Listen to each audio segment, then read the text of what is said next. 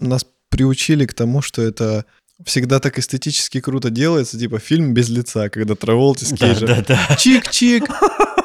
Вот бы такой фильм сняли. Про ту женщину, которая обезьяна сожрала лицо, и про вот этого Джо. Фигня вопрос, типа раз-два. Или там киберпанк. Хотите пластиковую нижнюю часть лица? Да пык-пык, подстыковали, все нормально. Ну, типа, к этому еще надо прийти, чтобы это вот так работало. Все обсудили, в общем-то. Привет, меня зовут Дэн. А меня зовут Валера. Ну что, Валерон, начинаем. У нас сегодня 117 выпуск уже. Время летит, как листья с опавшей березы.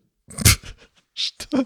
У тебя сегодня романтическое настроение? Да, люблю про опавшие березы. Если вы вдруг впервые слушаете наш подкаст, то мы тут с Валероном говорим про все, что нам хочется. Не стараемся, наверное, делать шоу из этого, да? Просто такой разговор, болтовня, беседа. Да, общение двух друзей.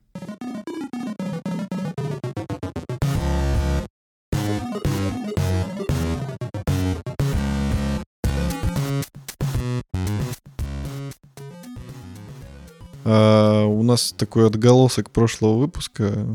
Сейчас будет.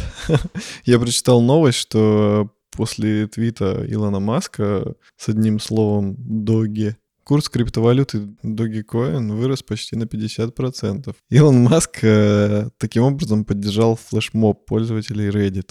И прикол в том, что, ну, типа, опять, опять э, Reddit, опять интернет что-то воротит в таких сферах, э, которые, ну, обычно э, для другой касты людей предназначены, там, для всяких брокеров, миллионеров, там, каких-то бизнесменов. А тут такие движники, которые поддерживает Илон Маск. Ну, я уже не удивлюсь ничему, типа. Знаешь, что самое смешное лично для меня? Что во всей этой движухе в комментах там и на Reddit постят всякие ракеты взлетающие там с этой собачкой смешной, там, ну, всякие такие картинки, которые вроде как мы сейчас как выстрелим, как э, запустим этот Dogecoin так, что он типа будет стоить миллиарды, да? А они же пытаются поднять цену, чтобы один Dogecoin стоил хотя бы один доллар.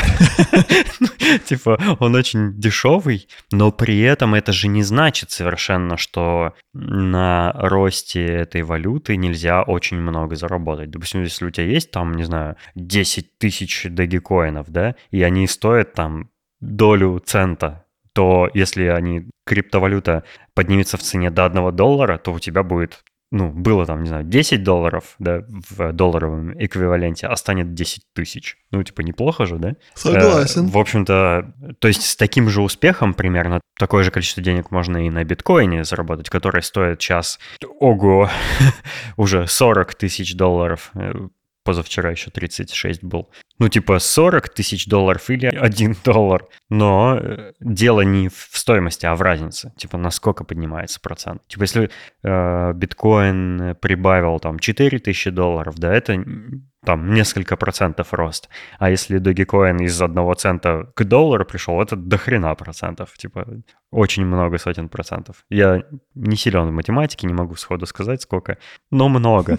И типа на росте в много сотен процентов можно много денег заработать. Наверное, миллион Помнишь, как я рассказывал, что миллион долларов — это абстрактная цифра, потому что это как миллион проблем? Да, помню. Ну, мне нравится. Мне нравится, что на Reddit такие флешмобы один за другим идут. Это весело, и за этим любопытно наблюдать. А некоторые даже в этом могут участвовать. Это вообще круто. Ты, типа, не только э, смотришь и кекаешь с этих новостей, но ты еще можешь прямо непосредственное участие в них принять. Это круто. Типа сказать, я там купил акцию GameStop, или я там, у меня есть Dogecoin. Типа, ну, круто.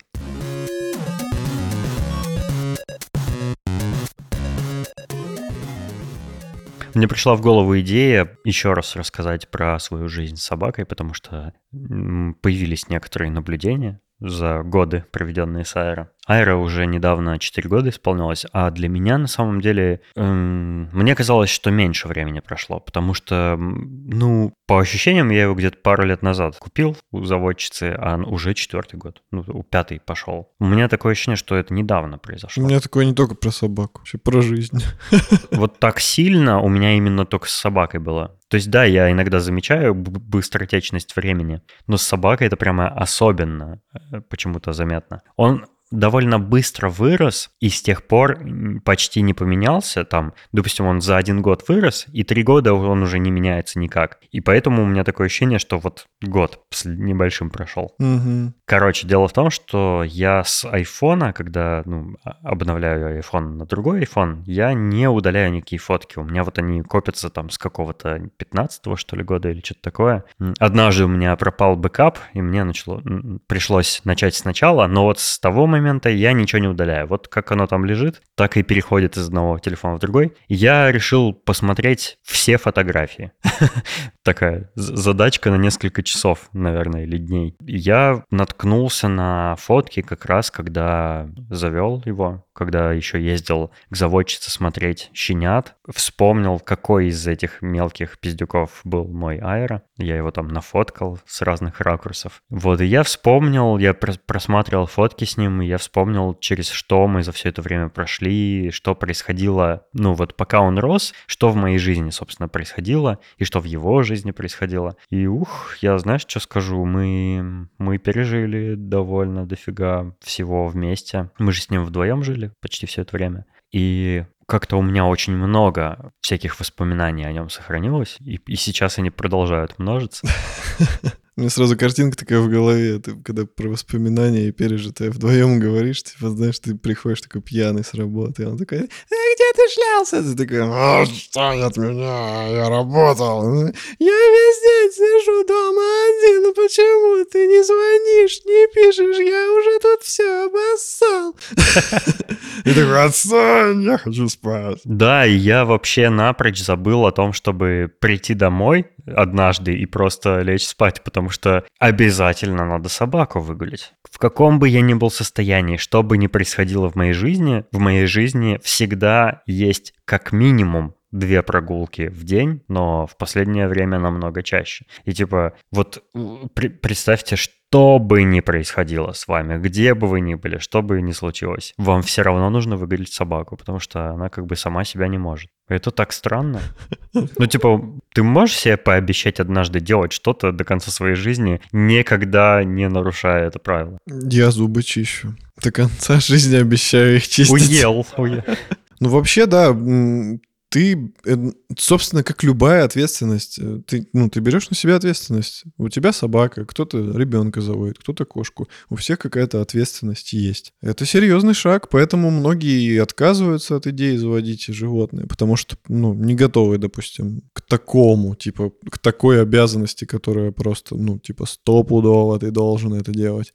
А у меня заведение собаки случилось так, что я накрутил себя потому что я что-то однажды, ну, там, лежал в сериальчике какие-то смотрел и такой подумал, блин, я же всегда так хотел вот эту собаку, а что, собственно, мне мешает? Я начал, я то ли на Reddit подписался, то ли в инсте начал смотреть грейхаундов, и это просто... Я не мог остановиться. Я смотрел, смотрел, лайкал и смотрел, лайкал. И много часов просто пересматривал всех этих щенят и взрослых собачек, и там разные окрасы. И у меня там уже было такое, что я, допустим, там на следующий раз открываю Инстаграм, и я уже знаю, какие фотки я уже видел среди рандомного потока всех грейхаундов в мире. Я типа, а, это я уже так, это я видел. Там я открывал только те, которые еще не видел, там и так далее. И я пересматривал каждый день и накручивал, и накручивал себя. У меня вот желание завести Грейхаунда все росло и росло. И я потом как-то поговорил, по-моему, с Маратом. Он говорит, а, собственно, что тебя держит? Ну, заведи. Я такой, блин, реально? Нашел какие-то питомники, в один из них обратил, ну, я в несколько обратился, но там где-то не было щенков, где-то были, ну, и я поехал первый попавшийся, договорился посмотреть щенят. Я, кстати, помню этот момент. Мы с тобой тоже общались, ты говорил, типа, вот там собаку, грейхаунд, ля-ля-ля. И ты говоришь, типа, а вот как заводчика найти? И, типа, ну, неизвестно же, какой хороший, какой нет. И я нашел тебе видос на Ютубе про грейхаундов, типа репортаж про породу. Да, да, да. И там была вот эта заводчица, собственно, у которой ты купил. Угу. И, ну и у нее брали интервью. Я говорю, ну вот она, типа, и потом ты ее уже да, нашел. Меня, кстати, убедило это видео. Она так э, довольно адекватно про собаку рассказывала, про породу точнее. Меня это убедило, и да, я обратился к ней именно, и у нее оказались есть, оказалось, что есть щенки, и я приехал и говорю, хочу самого-самого здоровенного, чтобы вот самый крупный конь был мой. Мне самого большого отдавайте. Она говорит, ну, самого большого не отдадим, потому что он, типа, у нас остается питомники для разведения последующего. Мне сказали, мы тебе, ну, следующего по крупноте отдадим. Вот это он. В итоге оказалось, что не самый крупный был в помете. То есть щенки, которые были поменьше, они выросли больше, чем он в итоге. Да, я помню, мы ходили... Ну, это другая уже история. Я просто помню, как я видел грейхаундов больше размером, и это для меня был вообще шок. Мы пришли к другой заводчице домой, там ходили грейхаунды, которые были в полтора раза больше, чем Айра. Угу. Они просто дышали мне в затылок. Такие гигантские кони. Они еще и не только высокие, ну, в смысле, они не только выше, они еще и длиннее. То есть это просто какой-то змей бегает по... Да, они как киты проплывают в пространстве вокруг тебя. Такие, так, так странно. То есть такое животное обычно не ожидаешь как-то где-то дома увидеть, да? Ну, в зоопарке там какие-то лоси бегают где-то за забором, да? А, а так, э, это домашнее животное, но огроменное. И это странновато, да, впечатление большое они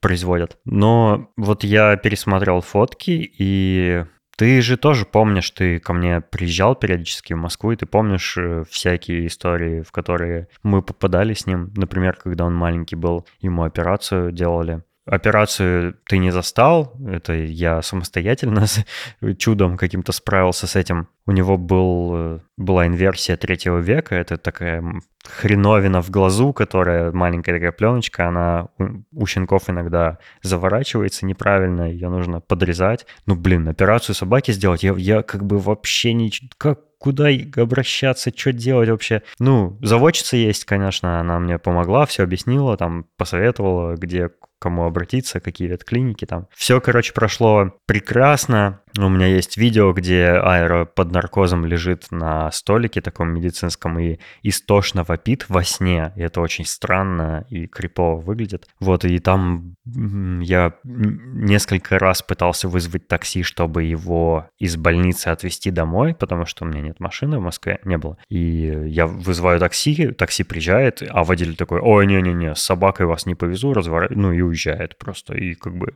а что делать? Вот, ну, вызываешь следующее и так далее, и так далее. Там рейтинг у тебя все снижается, снижается. Mm-hmm. Ну вот как-то уехали, короче, как-то совсем справились. Потом этот э, воротник э, такой э, пластиковый, знаешь, чтобы собака не терла лапами. Mm-hmm. Две недели его собака должна носить, а он грязный, она им во всякую грязь тыкается, и, короче, это надо... Ну, это вот только, короче, морок всяких. Потом эти все аллергии, подбор питания, э, дома в случае взрывного поноса, лужи, кучи, короче, это только всего, короче, мы прошли. Ну, это как ребенок. А вот с, с тобой э, ты застал, когда мы ездили чипировать его. Он еще тоже тогда маленький был. Спутник Ви делали. Да, к Биллу Гейтсу ездили. Не, ну, чип ему вживляли Да, мы вместе ездили. В сумку его положили. А он тогда, кстати, маленький еще был. Да, да, он маленький еще был. Но это было довольно трогательно так. Он боялся всего, трясся. Мы его там сидели, гладили, успокаивали. Процедура сама какая-то вообще прям, ну, абсолютно ерундовая. Mm-hmm. То есть э, обычно, ну не обычно, а бывает такое, что люди покупают в ветаптеке укол, короче, с чипом готовым и просто дома это делают. Это несложно. Вот, а мы, ну, ездили там в ветклинике, регистрировали этот код чипа. Да, да, да, вот они фигня. в компьютер забивали, потом даже при нас просканировали. Его, да, да. да. Это было мило, да, я помню. Всякие стычки на собачьих площадках, укусы, зашивание ран. Бой, бойцовские Пес. Да, всякие, всякие болячки э, от э, химикатов вот этих, которыми посыпают в Москве зимой дороги все просто сплошным ковром.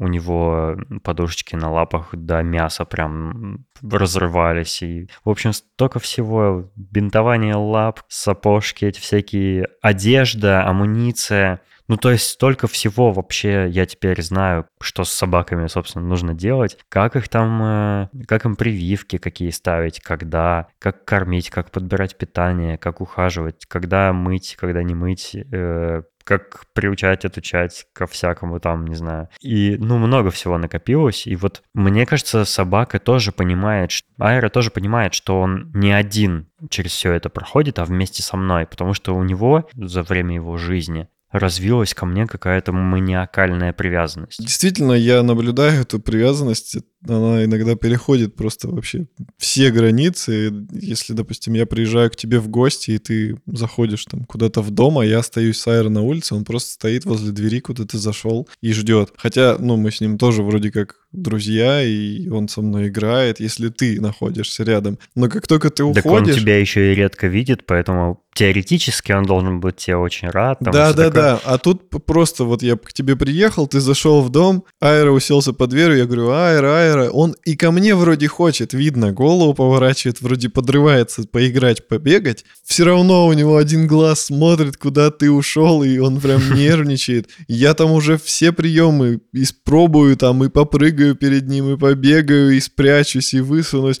В итоге он на секунду ко мне отбежал, добежал до меня, я его потрепал за ушки, он развернулся и обратно сел под дверь преданно ждать. Все, и больше он не уходил. И вот это просто он не может без тебя жить, даже секунду. И даже когда ты спускаешься там вниз, допустим, сделать чай, он идет за тобой. Куда бы ты ни пошел, он идет за тобой. Нельзя, чтобы ты вообще из поля зрения пропал. Это действительно маниакальная привязанность. Да, не только ты, вот и Наташа даже там приходит в гости, когда она замечает, что он всегда смотрит на меня. Что бы ни происходило, он как-нибудь так ляжет или сядет, чтобы видеть меня все время и прям не сводить взгляд. Я не знаю, почему. Ну, я его, конечно, страшно, безумно люблю. И, видимо, он меня тоже. Но я не знаю, типа, это, наверное, нездоровая ситуация какая-то. Ну, и непонятно, что с ней делать. Говорят, есть всякие техники, как, типа, э, сделать так, чтобы собаке было спокойно, когда хозяина нет рядом. Ну, у меня самого не хватит терпения воспользоваться этой техникой, потому что она очень долгосрочная и там и сложная. Типа нужно оставить его в комнате одного сначала там на 30 секунд, потом на минуту, потом на 2, потом на 3, потом на 4, и так до конца жизни, пока у тебя будет 1 миллиардная 758 тысяч 952 секунды, там, понимаешь? Это, ну, это до бесконечно, это сложно, я когда-нибудь ошибусь, не пойму, мне надоест, я потеряю терпение. Ну, то есть это же невозможно. Как вообще можно такие методики использовать? На самом деле здесь же еще большую роль играет э, сама собака, порода собаки. Она предрасположена к обучению, не предрасположена. У тебя тебя пес умный, но он не очень любит э, что-то запоминать, учить. То есть это... Не, я, бы, я бы сказал, он отлично учится всему. Он много всяких трюков э, быстро усваивает, типа там, не знаю, открывание дверей или там что-нибудь такое. Или что можно стянуть со стола, он, он знает. Ну, типа он разное стягивает, и там, допустим, ну, какие-нибудь там провода или что-нибудь он не стягивает же, да, потому что ему неинтересно. А вот то, что там на кухне где-то остается, он может стянуть, пожевать там. Или, например, он всегда, э, когда я ухожу, он всегда берет вещи, которые пахнут мной. То есть одежду, обувь, например, что-нибудь, что пахнет мной именно. Не просто какие-то рандомные, да, вещи в качестве игрушек, которые он мог бы пожевать, а именно вот ему надо, типа, что-то такое пахнущее мной. Ну да, наверное, он себя таким образом успокаивает. Можно наблюдать э, его мыслительный процесс, можно какие-то интересные трюки наблюдать, которые он сам придумывает и исполняет. Но при этом он своевольный, он действительно не желает как бы многое делать. Хотя, хотя если прямо настоять, он сделает, конечно. Вот. Его иногда там невозможно подозвать, усадить или там что-нибудь, ну, какие-то команды выполнить. Но если прямо построже начать с ним быть, то да, слушается, конечно. Мне кажется, у него были в роду кошки.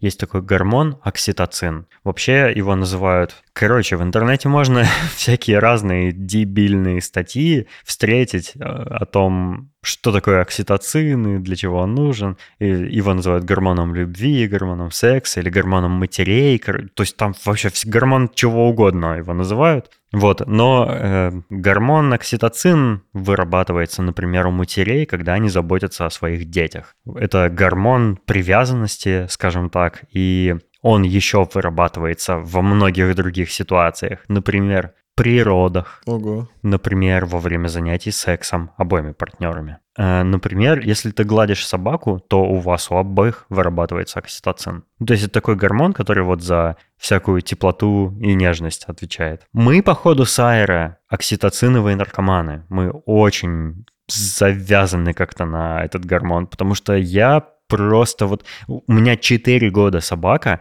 но я каждый день его тискаю так, как будто он у меня только появился. Я каждый день его обнимаю, глажу там, с ним разговариваю, играю э, лапками, шагаю, хвостиком виляю, ушки ему тереблю, там усики щи- щипаю. Ну, понимаешь, да? То есть я прямо, ну, просто не отлипаю от него каждый день там в течение какого-то времени. Вот прям люблю, люблю повозиться с ним.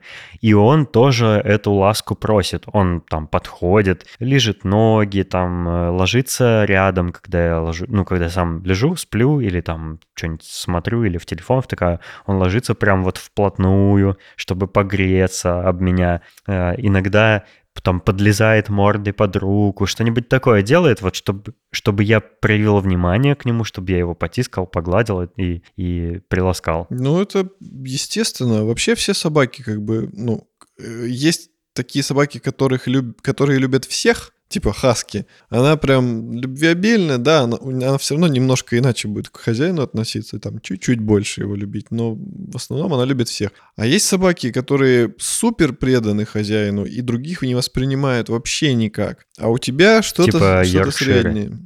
Тявка еще.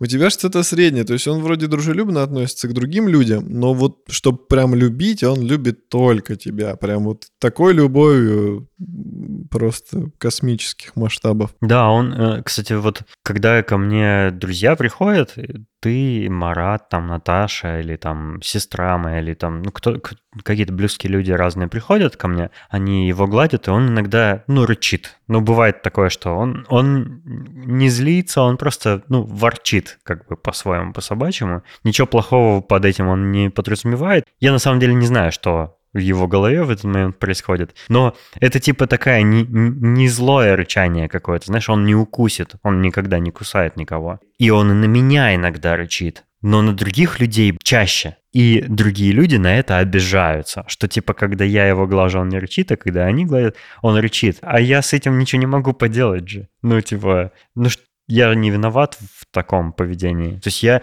я ему говорю, не рычи там, это друг, э, дай погладить себя. Но он все равно рычит. Что тут сделаешь? Но причем он это делает обычно, когда он лежит. Да, когда он хочет, Когда он чтобы его в ходит, покое стоит, оставили. да, то есть можно гладить, что хочешь с ним сделать, он ничего не будет говорить. А вот именно он ложится, и, и в таком положении ему не нравится, когда его трогают. Ну, такой вот пес. Своенравный, у него свои какие-то мысли, свои планы на эту жизнь. Я думаю, что он даже, наверное, ревнует, когда вот мы с тобой много времени проводим вместе, и его не замечаем, он, ну, недоволен. Ну и жизнь, конечно, с собакой сильно поменялась, потому что, разумеется, я больше стал привязан к дому, потому что мне каждый день нужно обязательно вернуться. Я не могу спонтанно планировать какие-то походы, поездки. Ну, не мог раньше. Сейчас-то вообще об этом речь не идет. Всякие поездки там. То есть, если мне надо куда-то... Если я хочу на выходные съездить с другом в Берлин или в Лондон, мне надо договориться о передержке, а она не всегда доступна, и, ну, как-то надо уже координироваться более сложно. Сейчас вот мы пока, пока вся эта пандемия и вся эта история не улеглась, мы просто сидим дома постоянно. Ну, как бы у нас тут дом такой частный в лесу. Мы тут гуляем, иногда в лес выходим, иногда, ну, чаще на участке, конечно, просто выходим наружу. Но вообще мы постоянно вместе, короче говоря. И сейчас, мне кажется, привязанность эта усилилась настолько, ну, то есть до таких каких-то уже пределов дошла, что я не представляю, что будет после этого. Надо будет его плавно учить тому, что меня может не быть дома. Надо постепенно, помаленечку, ненадолго выходить, а потом дольше-дольше и однажды пропасть на совсем. Я никогда не забуду тот день, когда мы с тобой, ну, мы с тобой должны были лететь в Черногорию, и мы возили его на машине, взяли каршеринг, причем это был смарт. Идеальный вариант нашли для того, чтобы коня перевезти. Взяли смарт. Ну, кстати, все прошло довольно хорошо, и я был за рулем, Аэро сидел на заднем сиденье. Сначала мы хотели его в багажник засунуть, чтобы он там меньше шевелился. Но там уже совсем было мало места, поэтому мы его посадили на заднее сиденье. Это был такой смарт, который на четырех человек. Вот. И мы поехали куда-то за МКАД, в какой-то частный сектор. Ну, угу. Аэро себя хорошо вел, никаких э, не было происшествий неприятных. Ну, он в машине первые несколько раз его рвало. Я уже там на второй, третий, четвертый, пятый раз и с собой пакетики брал. Просто надевал ему на голову пакет. Э, садил его и заранее готовил пакет, потому что знал, что сейчас начнется и надо будет подставить вовремя. Вот, и такое было. Такое было, что однажды пакетик пригодился. Но потом он вот какое-то первые несколько раз он поездил, потом привык, и теперь он обожает ездить на машине. Он прямо всегда с радостью говоришь, поедешь на машинке кататься, он сразу виляет хвостом, запрыгивает сам туда в багажник. Ну, короче, прям обожает. Пакеты, на самом деле, да, это очень хорошее изобретение, оно не раз помогало. Короче, всякого мы с ним натерпелись, всякое пережили, и на самом деле, не знаю, сейчас я без него и сам уже долгое время не могу провести. Мне сразу хочется к нему вернуться, сразу хочется его потискать. я, если долго нахожусь без аэро, я начинаю о нем думать постоянно. Типа, как он там, что он там делает. И... Ну, кстати, да, это причем даже небольшое количество времени тебе для этого нужно. Я помню, ты ко мне приезжал в гости, ну, типа, я тебя с, с обеда, по-моему, по-моему, забрал к себе, и уже к вечеру ты такой сидел, о, как там мой пес, о, он, наверное, так соскучился, что он там делает? Я такой, чувак, 4 часа прошло, ну я думаю, что он лежит там же, где ты его положил. Если бы мне представился шанс вернуться назад во времени и снова принять это решение, завести или не завести собаку, я, наверное, снова бы завел. Ого. Но вот я думал, что если он постареет и умрет, то, возможно, после него я уже не заведу. Это странно, наверное, и нелогично. Я думаю, рано пока посмотрим, поживем, увидим. А другой вопрос. Если бы, допустим, ну, ты вернулся во времени, там, понятно, ты бы его все равно завел, несмотря ни на что. А ты бы поменял что-нибудь э, в воспитании, допустим, в отношениях, там, ну вот, да, какие-то ошибки да. бы ты исправил? Да, я не очень хорошо озаботился воспитанием. Наверное, уделил бы больше щенячества прямо с сам, самого раннего, с первых там месяцев, э, уделил бы внимание воспитанию больше. Да, тебе, мне кажется, нужен был человек, который бы тебя самого немножко одергивал, потому что я, когда приехал, ты его буквально там, он у тебя месяц был или два, я приехал к тебе, ну, собственно, чтобы увидеть собачку, там потусоваться, я начал наблюдать эту картину, когда ты просто усюсюкиваешься в хлам, там,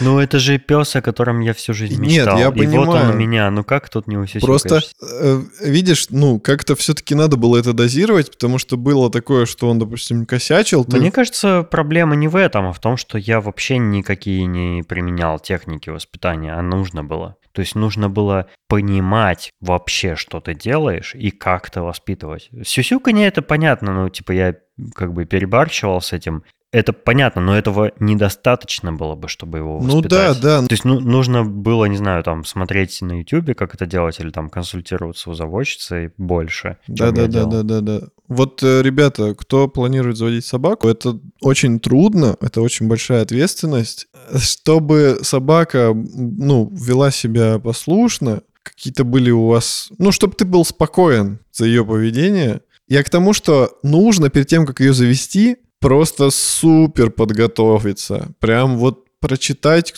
тысячу статей, посмотреть тысячу видео, как собаку воспитывать. Это не, я сейчас не к твоей собаке. Она хорошо себя ведет, с ней все нормально. Я просто э, понимаю, что ну, даже ты прикладывал очень большие усилия, чтобы как-то ее воспитать. А если, типа, воспитывать... Ты помнишь мои нервные срывы многочисленные? Помню. Этого, да. Так вот, Да, то есть, чтобы э, не упустить какой-то момент важный в становлении вообще собачьей психологии, чтобы, чтобы понять, в какой момент ты должен начать ее учить этому, там, другому, обязательно надо все это изучить. Если не получается, допустим, э, самому не справляешься, то надо ходить с ней в клуб кинологический, чтобы профессиональные люди тебе помогали ее воспитывать, делились какими-то секретами. Чтобы танцевать кинологическое техно. Вау, вау, вау, вау, вау, вау, вау.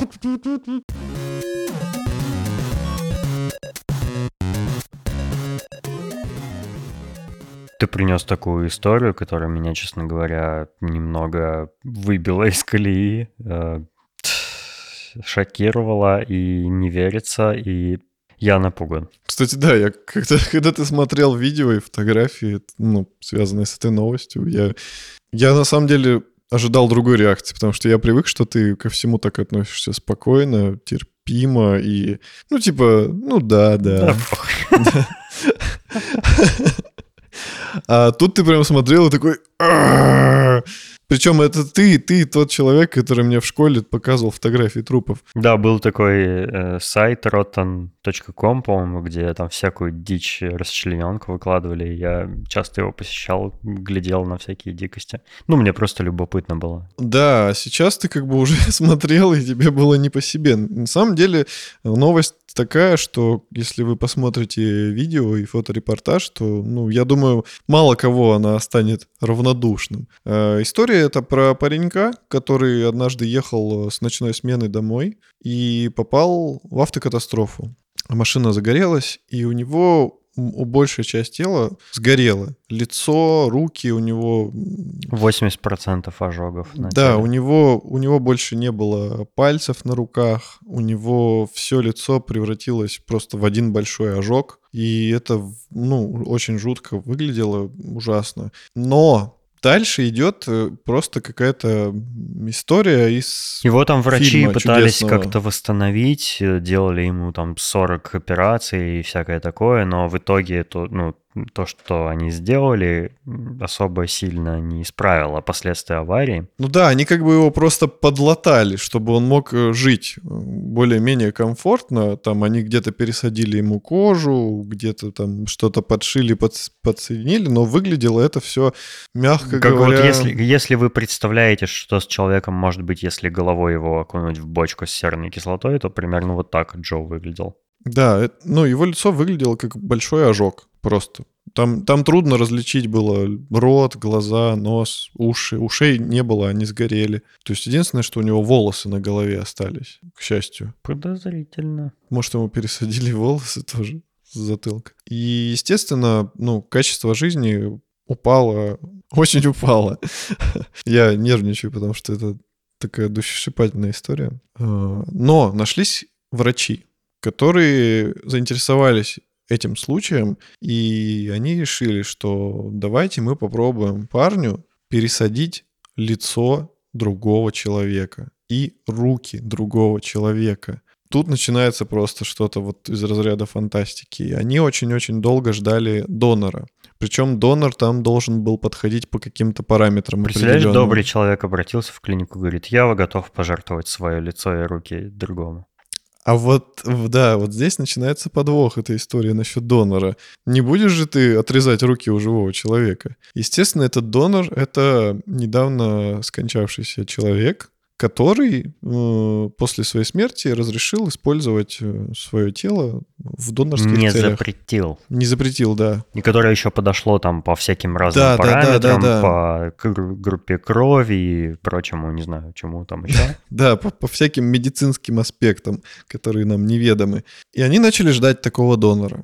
Его не было, не было, а потом началась пандемия, врачей большой загруз, все переквалифицировались, начали спасать жизни от коронавируса у людей. И нашелся донор в это время как раз. И ситуация вроде как, ну, немножко позволила врачам отойти от коронавируса и заняться вот этой проблемой, которая уже давно у них была на повестке. Донор нашелся. Э, началась подготовка к операции. Парнишку привезли, начали проводить с ним всяческие процедуры и прочее, прочее, Я прочее. смотрел видео, и там доктор заходит к нему в палату перед операцией такой, это большая честь для меня. Блин, мне бы в этот момент было настолько жутко, что я бы, наверное, со страху помер. Представляешь, мне сейчас отрежут мое так называемое лицо и посадят лицо мертвого человека. Мне кажется, что парню, который пережил такое, уже ну, не так страшно. Он, наоборот, я думаю, воспринял это с радостью. Там, по-моему, даже было в mm-hmm. видео момент, когда он почти, ну, судя по лицу, похоже было, что он улыбался, потому что, ну, он знал, что сейчас,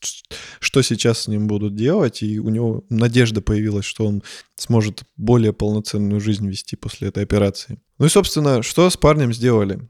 Ему отрезали руки, родные руки, его руки. Ну, там такие культяпки были, как бы не совсем руки. Ну да, но это были его руки. Ему отрезали их чуть, э, ну, короче, в районе предплечья где-то их отрезали и пересадили руки другого человека. Жесть, да? Звучит как э, из какого-нибудь фильма ужасов. Да, ну, представьте, все привыкли, что людям, допустим, с, у которых нет рук, дают протезы. Сейчас уже есть супер-пупер модные протезы, которые там как чуть ли не к мозгу подключаются с помощью каких-то нейронных этих пластырей, и человек там может ими управлять, ну вот типа киберпанк, все такое. Угу. А здесь подключили все. Обычные такие аналоговые мясные руки. Обычные мясные руки. Как у дедов наших было. Да-да-да. Соединили все сосуды, все сухожилия, все мышцы, кожу, кости. Это просто что-то невероятное. Сотни, если не тысячи всяких нервных окончаний. И там да. Фиг же знает, сколько всего. И э, насколько я знаю, насколько мы с Денисом знаем, мы изучили этот вопрос, было до этого. До этого были две, э, две неудачные попытки пересадки лица. Э, непонятно, что стало с теми пациентами, как бы история умалчивает. И была одна удачная пересадка лица женщине, и рук, кстати, тоже. Женщине, которой обезьяна отгрызла лицо и руки. Господи, что за жуть вообще? Что она там делала с обезьянами? Напоминает реально фильм Не ужасов да. какой-то. Э, живая мертвечина. Угу. Там же тоже с обезьянкой было. Э, да, женщине обезьяна сожрала, грубо говоря, лицо и погрызла руки, и ей и то, и другое пересадили.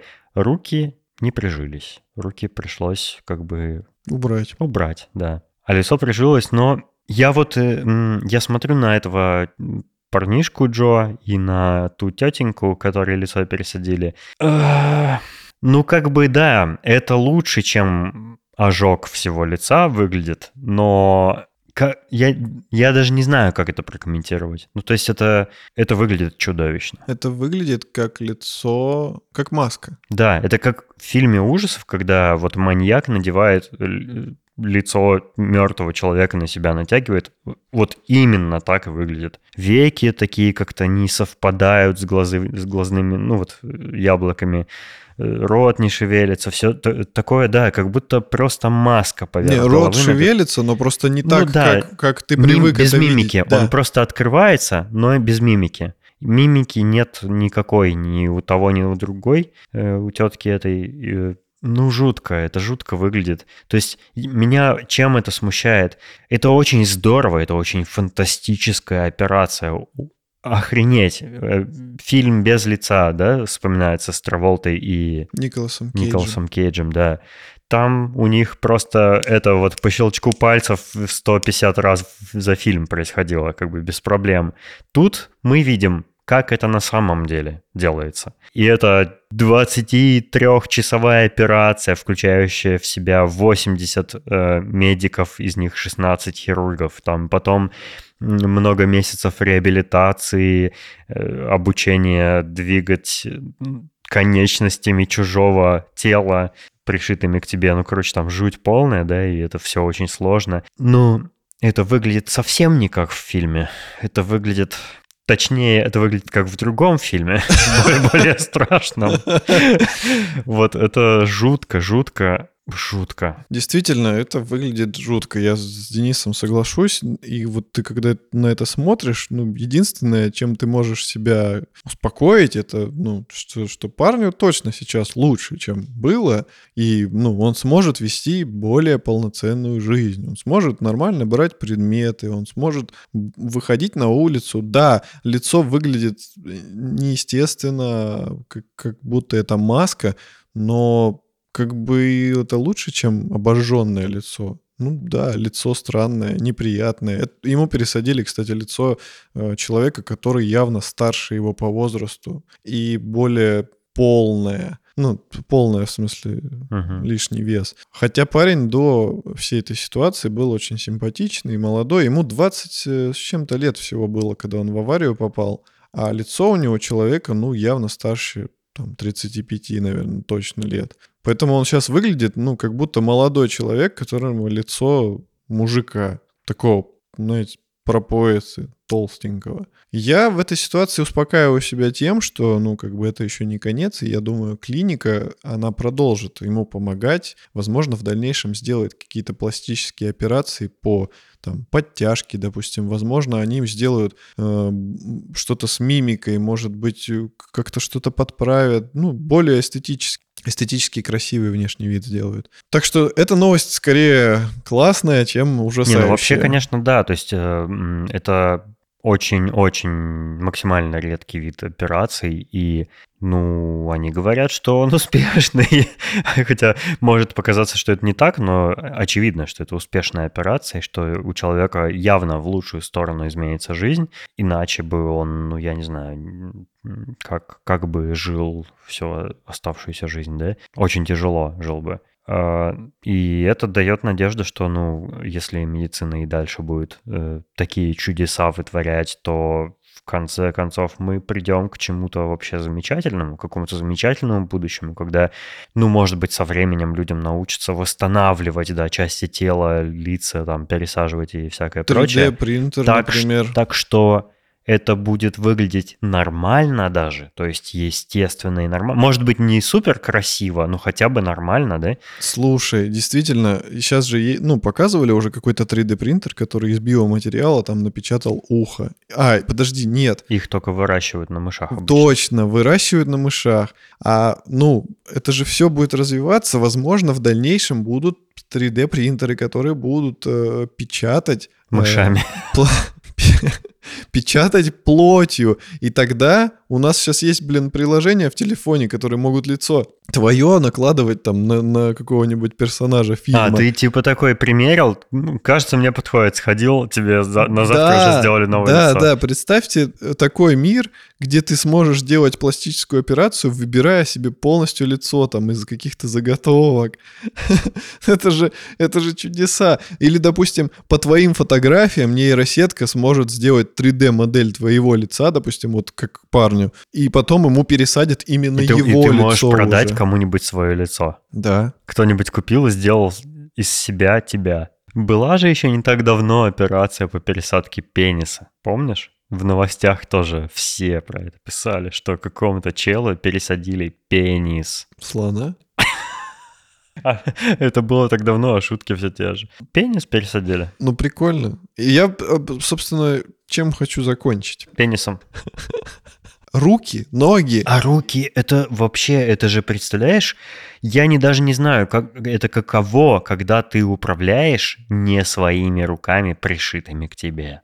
Ты знаешь, что это не твои руки. Твои отпилили и выкинули а это руки другого мертвого человека, и ты как бы вот именно шевелишь, это же ужас. Я думаю... Не, это круто и ужасно одновременно. Я думаю, он не воспринимает это как ужас. Я думаю, это воспринимает он как дар, как второй шанс. Он воспринимает это, типа, у меня снова есть пальцы. И я тоже это так воспринимаю. То есть это, это потрясающе, но, но и жутко в то жутко, же время. Жутко, я не спорю. Так вот, я что говорю, что, ну, лицо понятно, там как бы много нюансов. Но люди, которые, допустим, без рук, без ног, им будут пересаживать руки и ноги. И это будет, угу. ну, это не лицо, там, ну, не так все сложно в плане внешности. Ты не будешь думать, типа, у меня рука 50-летнего, но тебе будет пофиг, что у тебя рука 50-летнего, там, а Хоть тебе какая-нибудь 20. да есть. Да, ну рука и рука, она работает, и ноги, ну, короче, э, вот, вот в этом направлении это круто, то есть ты будешь радоваться, что у тебя не протез. Протез это все-таки, это надо отстегнуть, убрать. Заряжать его там. Да какой заряжать? Это у нас это как у резиновой куклы в одной фиксированной положении, вот, и все. В одно фиксированное У положение. нас э, в институте был парень, у которого не было руки. Так получилось, что я с ним ну, познакомился по какой-то причине. По причине руки? Нет, по причине того, что он знал кого-то из того... Ты подошел и сказал ему, а у меня две. Видал? Он общался с кем-то из э, тех, кто общался со мной. Мы познакомились. И с тех пор, когда мы виделись, он подавал мне руку. Мне приходилось здороваться с ним за, нас- за ненастоящую руку. М. А он не мог настоящую подавать? Когда-то подавал, когда-то нет. Ну, видимо, сохранились рефлексы. М. И вот момент, когда это была не настоящая рука, это было странно. По- ну, с моей стороны это было странно. Как будто, знаешь, ты, ну, как будто... Манекен трогаешь, да? Ну, типа того, как будто, знаешь, это какая-то шутка. Ну, типа, ты такой думаешь, чё? А потом ты думаешь, а, ну да, и тебе стыдно. И она выглядела реально как рука манекена. Она, у нее не сгибались пальцы, ничего. Она просто была, типа, просто чтобы было как будто рука. Мгм. Со стороны выглядела как будто рука, если не приглядываться. Короче, чтобы замаскировать ее отсутствие. Да, грубо да, да. Это, это жесть. Я не представляю, это очень стрёмно и грустно, так что берегите свои конечности. Кстати, вот э, поколение прошлое, вот это, до нас, которое, они же вообще оторвы были. Да даже наше поколение по молодости все, все всякой дичью Когда занимались. ты говоришь оторвы, как-то вспоминаются руки разные. А, собственно, о чем я?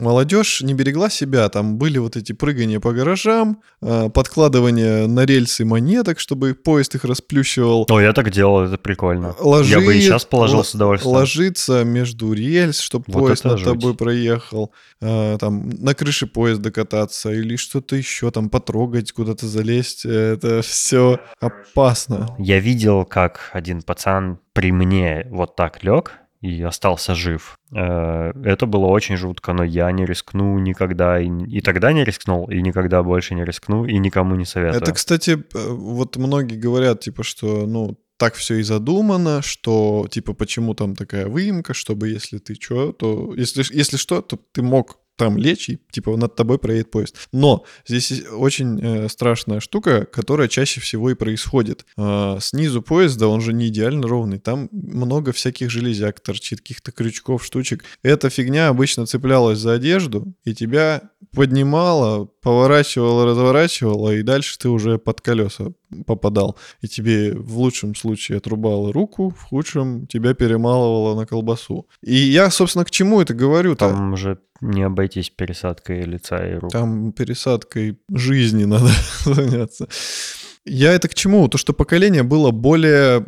Короче, не было страха. Оно безбашенное было. И поэтому у многих из того поколения не было ног, рук, там были какие-то такие травмы серьезные еще с детства, потому что дети были предоставлены сами себе, а некоторые до такой степени, что их не регулировали никак их действия. Я знаю всяких э, стареньких сейчас людей, у которых нет там по несколько пальцев и всякое такое. Как можно палец потерять было? Ну, насколько нужно быть неосторожным, да? Даже если ты работаешь на заводе где-нибудь, ну там, ну как, ну как Я тебе сейчас расскажу этим? Историю, как это очень легко может получиться. Мой друг Стас... э, Михайлов. Нет. Мой друг Стас... Давыдов. э, чинил в гараже мотоцикл. Он вывесил его на подножку, поставил передачу, что-то делал там, короче, не помню, неважно. На нем были перчатки тряпичные. И на перчатке ниточка торчала. Эту ниточку в цепь затянуло, и ему пальцы засосало между цепью и звездочкой. Ему отрубило кончики безымянного и указательного... Ой, безымянного и мизинца. Фаланги или насколько кончики? Да, да, да. Э, Ему пришли, пришили безымянный, он восстановился, и а мизинец нет, не получилось, он прям перемололся в мясо. То есть, казалось бы, да, он не первый раз там мотоцикл чинит. И вот такая мелочь, типа как просто торчащая ниточка, сыграла такую коварную вещь, и это может, ну, типа, где угодно произойти. Любой механизм очень опасен. Не, ну ты так говоришь где угодно. Вот со мной ничего подобного не может произойти. Ну, я ничего такого не делаю, где есть риск э, потерять конечность. Ну, аэро может откусить тебе палец. Понятно, что если ты вот э, там работаешь на заводе, занимаешься автотехникой всякой, да, и суешь свои пальцы там и ниточки везде во всякие места, да, есть такой риск, но, блин, надо быть внимательным. Это же чаще всего по невнимательности происходит. Ну да, для этого и нужна техника безопасности, собственно, которая учит э, всяких работников. Так вот, я к тому, что я таких людей с какими-то потерянными конечностями, да, чаще встречал среди старшего поколения, чем среди сверстников. Потому что они таким уже не занимаются.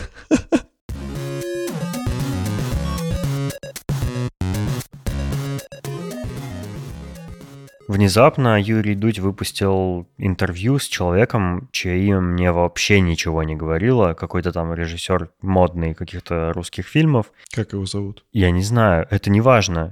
Вряд ли вы его знаете. Я не знал его. Короче, э, я посмотрел на половину интервью и понял, что мне нужно посмотреть самый знаковый фильм этого режиссера для того, чтобы понять, о чем дальше в интервью речь идет. Я посмотрел. Фильм называется «Страна Оз». Это фильм, э, который режиссером предполагался как ответ и замена попсовому фильму «Елки», но только типа более, более чернушный, более злой такой, более дикий артхаусный какой-то. Короче, что меня удивило? В очередной раз, когда речь э, заходит о каком-то важном культурном феномене в кинематографе, э, в русском, я имею в виду кинематографе, опять фильм про какую-то дичь, чернуху, грязь, про какую-то мерзкую фигню. Почему не бывает русских фильмов прекрасных, чудесных, э, добрых, э, смешных, не знаю, увлекательных, фантастических каких-нибудь? Почему это обязательно какая-то... Ну, типа, вот я не говорю про те фильмы, которые там «Защитники» и вот это вот все тр трешнина. Я имею в виду реально фильмы, которые достойные, которые крутые, и вот обсуждают обычно вот какую-то такую трешанину, какую-то прям вот... Почему такие фильмы популярно у русских режиссеров снимать? Почему только на этом они могут как-то себя популяризировать и отличаться? Ну, я не знаю. То есть вот эти все Левиафаны, Дылда, там все вот эти фильмы, о которых все говорят, но они же все мерзкие, чернушные какие-то такие я считаю, что это дешевый трюк. Это самый простой трюк, который может провернуть режиссер. А, и чтобы не выпускать очередные елки или какой-нибудь подобный фильм, или ремейк, не знаю, кавказской пленницы, а, нужно сделать чернуху. Потому что если сделать фильм, просто постараться сделать фильм, то, скорее всего, ничего не получится. Потому что он будет либо скучный, либо неинтересный, либо Потому что э, талантливых, банальный. ты имеешь в виду кинематографистов нет в стране? Нет, конечно. И тут остается две крайности. Либо ты копируешь что-то, что уже сделали, и получается говно, конечно же. Получаются защитники. Да.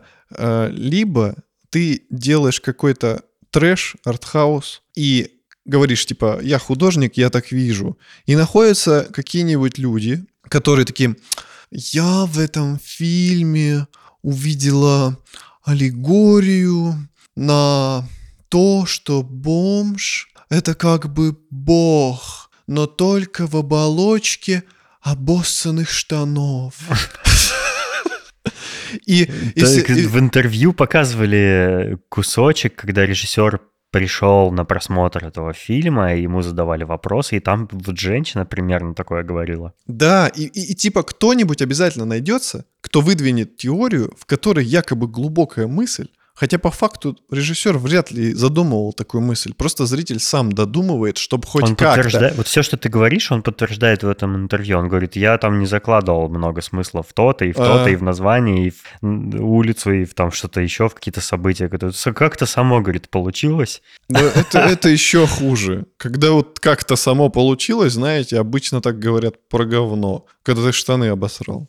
Я не говорю, что все такие фильмы, что такой жанр вообще не нужен, потому что бывают такие фильмы э, крутые, бывает вот эта чернуха. Подожди, подожди. Это чернуха понят- русская или в принципе? Даже русская, бывает русская чернуха, которая прикольная какая-то. То есть она, э, когда ее немного, когда не каждый второй фильм такой, тогда это, сожалению- это интересно бывает. Это что-то, ну, знаешь, какие-то новые ощущения. Даже если они неприятные, то они все равно могут быть новые, и поэтому прикольно. К сожалению, русские, они меры не знают. они ну- в ну, крайность когда вот всегда каждый идут. второй такой фильм, ну, это уже, ну, н- невозможно уже. Невозможно. Короче, Да потому что трудно, трудно реально сделать достойный фильм уровня такого, что его будут смотреть люди, ну, как бы, скажем так, не знаю, громко прозвучит, нет, интеллектуалы, ну, люди, которые... типа нас. Да, типа нас, которые хоть как-то вообще, ну, разбираются в кинематографе, понимают, какое кино действительно хорошее, а какое просто, типа, ну, как, как это называется для мозгов? Жвачка для мозгов. Ну, типа, как, когда Для мозговины. Кино, которое просто, типа, чтобы вырубить мозг, и ты такой, типа, вау, бах, дыдыщ, там, машина перелетела через овраг. Ну, типа, вот это форсажи, вот это все. Ну, чисто по фану посмотреть, да? Если человек, я нить потерял, Я тоже, кстати. если человек хоть как-то разбирается в кинематографе, умеет отличить хороший фильм от, от плохого, то он, естественно, увидит в творении вот наших этих русских режиссеров какой-то шлак. И поэтому им уже, ну, как-то надо изворачиваться. Ну, что-то надо такое снимать, чтобы хоть чем-то привлечь зрителя. Чтобы он, хотя бы даже если ему не понравилось, чтобы он вышел и сказал, это был такой отстой, это такая непонятная дичь, это просто жесть. Но он будет про него говорить, он придет кому-нибудь на работу, там скажет, я посмотрел вот Мгм, такое, мгм, мгм. и там был момент, когда мужик расстегнул другому что-то там и Вот мне, сказал мне плохое. недавно советовали фильм у нас в чате «Человек из Подольска». И вот он, он тоже в каком-то смысле такой странный, э, дебильный фильм, но он мне понравился, потому что он э, совсем такой немножко как бы шизофренический. А этот просто чернушный, вот как многие фильмы э, русских режиссеров подобные. Короче, вывод какой? Э, «Страну Оз» э, смотреть не советую. Интервью Дудя, самое последнее, очень скучное. Такие дела. Пироги.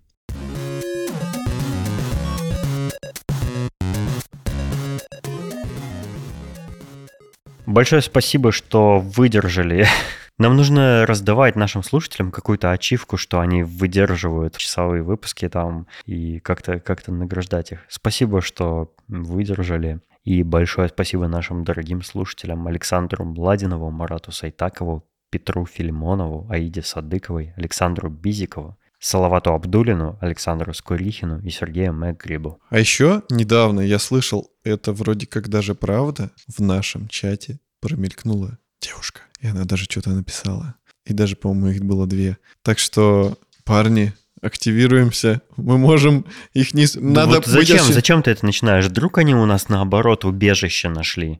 А, ну, я и говорю, парни, осторожнее, не спугните прекрасных лебедушек. Нас, кстати, по статистике прослушиваний довольно много девушек слушает. Но они очень молчаливые, и в Чуть чат не меньше. заходят. Чуть меньше половины всех наших слушателей — это девушки. Прикинь? Это, очень приятно. приятно, да. Вот и все, ребятки. Коинг, коинг. Как там? Ну, это биба-диба. Поросеночек там говорил, он как-то смешно. Вот и все, ребятки, он же заикался. Луни Тюнс, там поросенок заикался. Он как-то конце говорил и заикался при этом вот эту фразу произнося. Вот и все, ребятки. Просто в дубляже этого не было. а в Да, я не знаю, как он делал.